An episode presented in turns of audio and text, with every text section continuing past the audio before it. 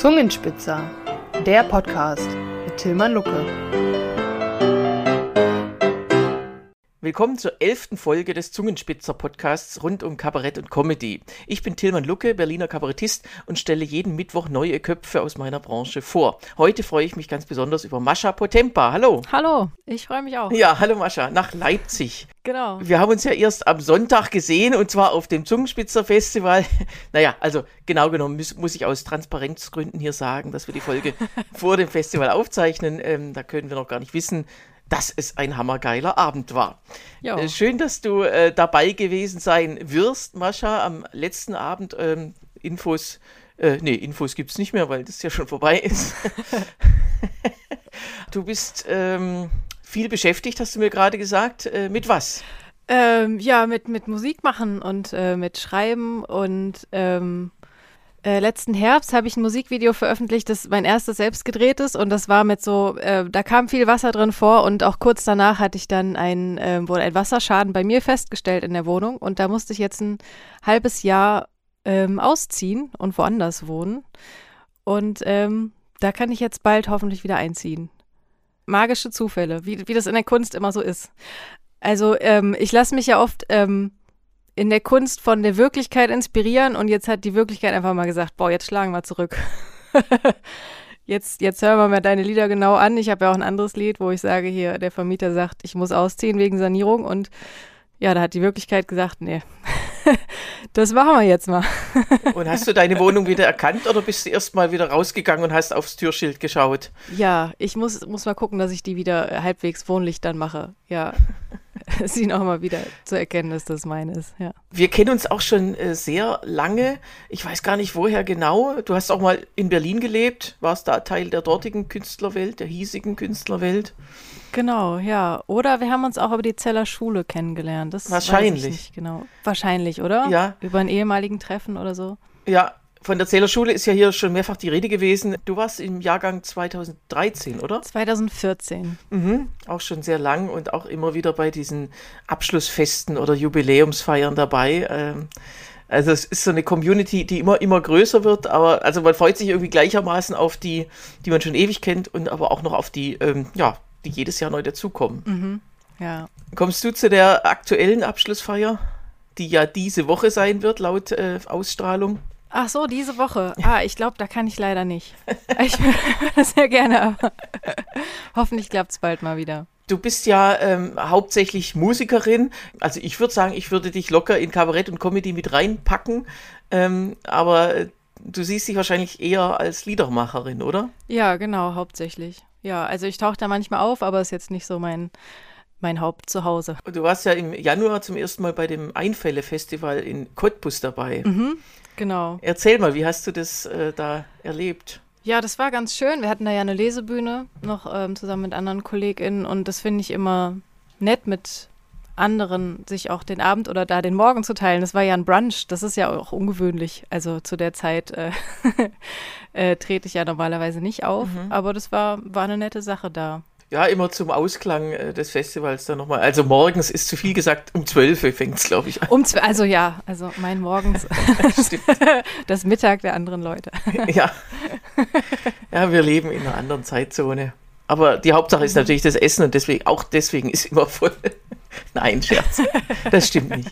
Nee, also sehr zu empfehlen. Äh, Januar, äh, das werde ich sicherlich auch zu gegebenen Zeitpunkt nochmal anpreisen. Äh, eine Reise nach Cottbus lohnt sich auf jeden Fall zu diesem Festival. Einfälle. Ja, aber jetzt einfach mal äh, zu dir. Du bist ja am Niederrhein aufgewachsen und äh, dann in die Großstadt, wie immer, wie, wie sich's gehört, oder? War das geplant?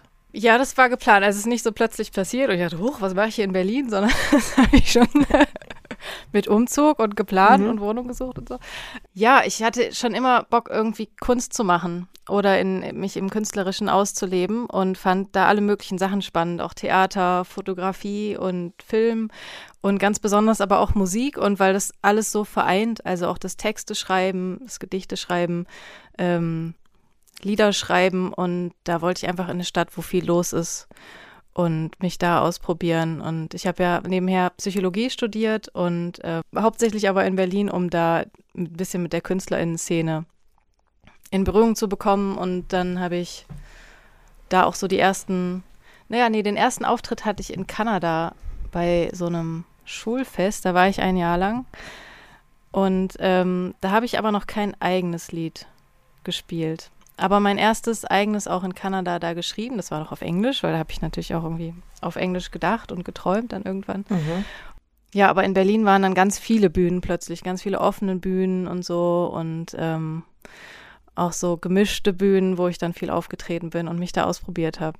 Ja, das kann ich mir bei dir richtig vorstellen, dass du dich da so reinwirfst in diese äh, Stadt Berlin ähm, mit ja. ihren ganzen ja, täglichen, was da alles, ich weiß gar nicht, wie viel hier parallel jeden Abend stattfindet. Man kann ja selbst, ja, ja. es gibt ja dann auch Kollegen, die manchmal, die dann so zu, in einer Bühne, in einer offenen Bühne im ersten Teil auftreten und dann so, tschüss, ich muss jetzt darüber in die und die Bühne.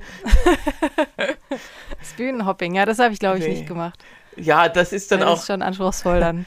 Dafür wäre die Gage von 0 Euro tatsächlich ein bisschen wenig, wenn man an einem Abend 0 Euro in zwei Bühnen verdient. Ja, ja, genau. Ja, das muss man sich auch erstmal leisten können. Ja. Und ich weiß noch, ich war einmal auch, äh, einmal sind wir auch zusammen aufgetreten. Das war irgendein, wie hieß das?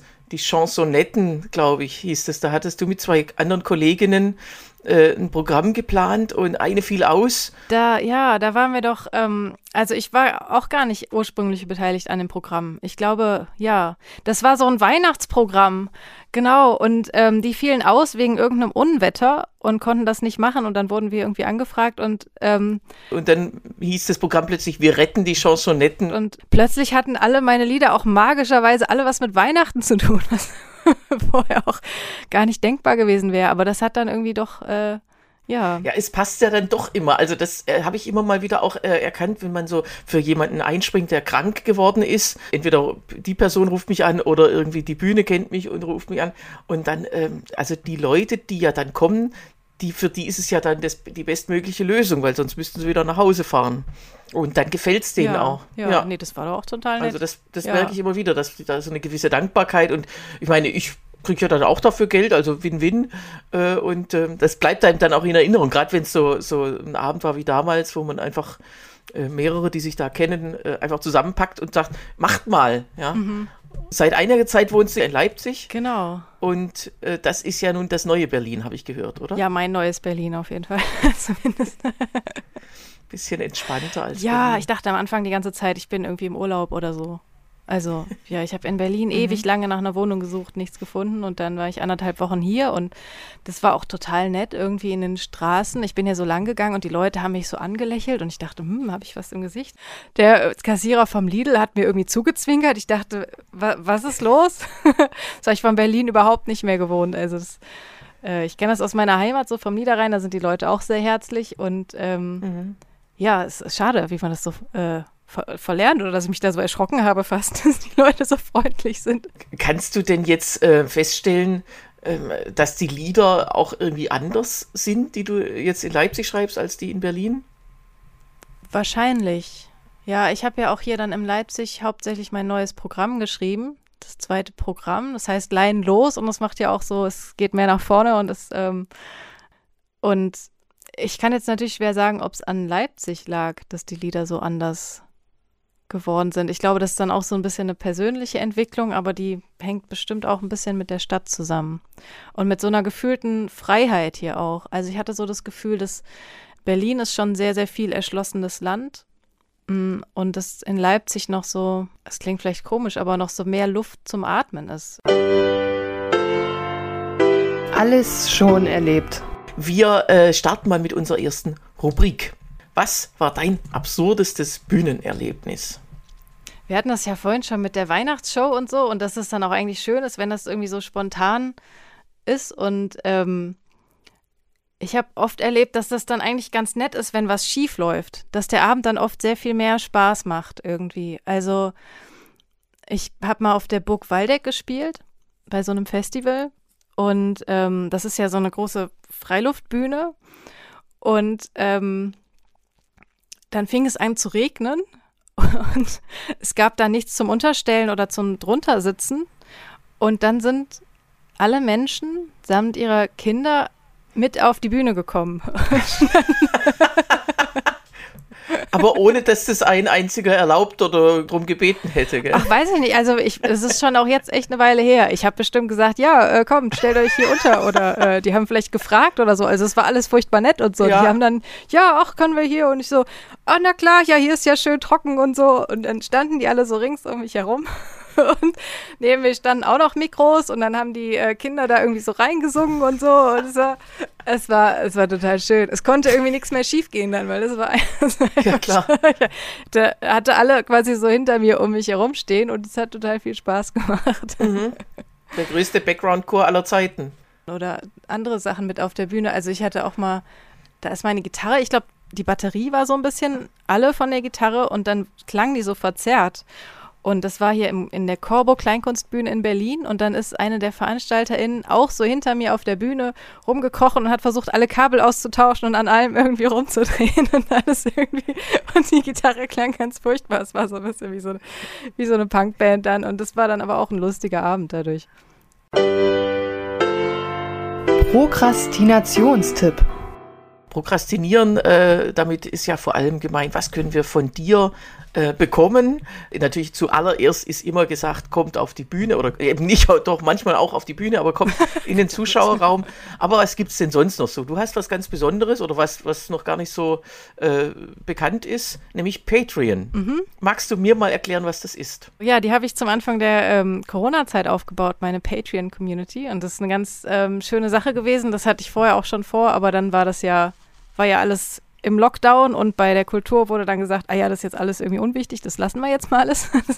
Was auch ein bisschen frustrierend war. Und ähm, dann war das total schön, dass ich ähm, diese Patreon-Community gestartet habe. Das ist so eine Art Crowdfunding-Abo-Plattform, wo man ähm, mit mir quasi in so einem kuscheligen Rahmen ähm, da Zugang hat zu allen möglichen Sachen, die ich da dann ähm, poste und mache. Und da habe ich ganz viele Videos aufgenommen und teile Gedichte und ähm, Schreibübungen, Fotos und so einen Blick hinter die Kulissen und wir können uns austauschen und ähm, ja, und das ist total, total schön. Also, dass da Leute dann hingekommen sind und gesagt haben, deine Musik ist uns was wert und wir unterstützen dich und es interessiert uns auch, was du machst und ja, dass es da so einen schöneren Rahmen gibt, als das einfach in das große, weite Internet zu posten, sondern wirklich in so einem kleinen geschützten Rahmen, wo wirklich die Leute da sind, die das interessiert und ähm, ist auch total schön, dann so Rückmeldungen oder dass sie was zu den Liedern schreiben oder sich auch manchmal können sie Wünsche äußern.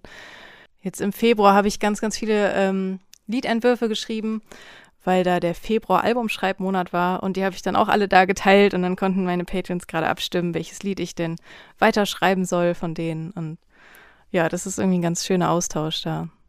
Was würde das denn kosten, wenn man da jetzt ähm, beitritt oder also dich unterstützt?